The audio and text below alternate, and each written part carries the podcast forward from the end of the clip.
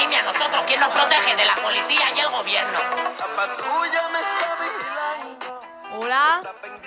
Me han dejado solo con esta mierda y quieren que me ponga a contar mi vida, como si tuviera mucho que contaros. En fin, yo me llamo Mateo y estoy rodeado de idiotas. Bueno, menos el Tomás, que me cae bien. Él me ha invitado a venir y yo no tenía muchas ganas, la verdad, pero no podía dejarle solo. Además, cualquier sitio mejor que mi orfanato de mierda. No, pasa, no salir hasta los 18. Pero si no te adopta nadie, te jode y te quedas ahí hasta que puedas trabajar. Al principio yo pensaba que me iba a adoptar alguna familia y que no tardaría mucho en salir. Pero qué va, ahora tengo 17 años y soy de los mayores del lugar. Si os estáis preguntando por qué estoy allí, es todo culpa de mi padre, que es un cerdo. A mi madre ni la conozco porque murió en el parto y mi padre siempre me estuvo culpando por eso.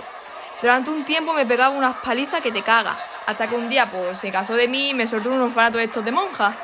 Esos sitios están llenos de chusma, así que de pequeño me he hecho respetar a hostia y así sigo. No tengo mucho más que contaros, la verdad. Hasta luego, chavales.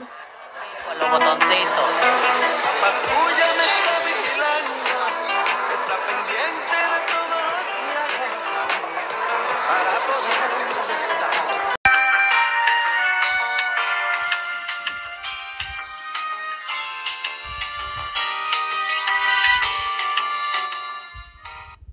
Gracias por escuchar este podcast. Trabajo realizado por Esther Moreno Torreblanca, Carmen Arrabal al cuadrado y María Godrit.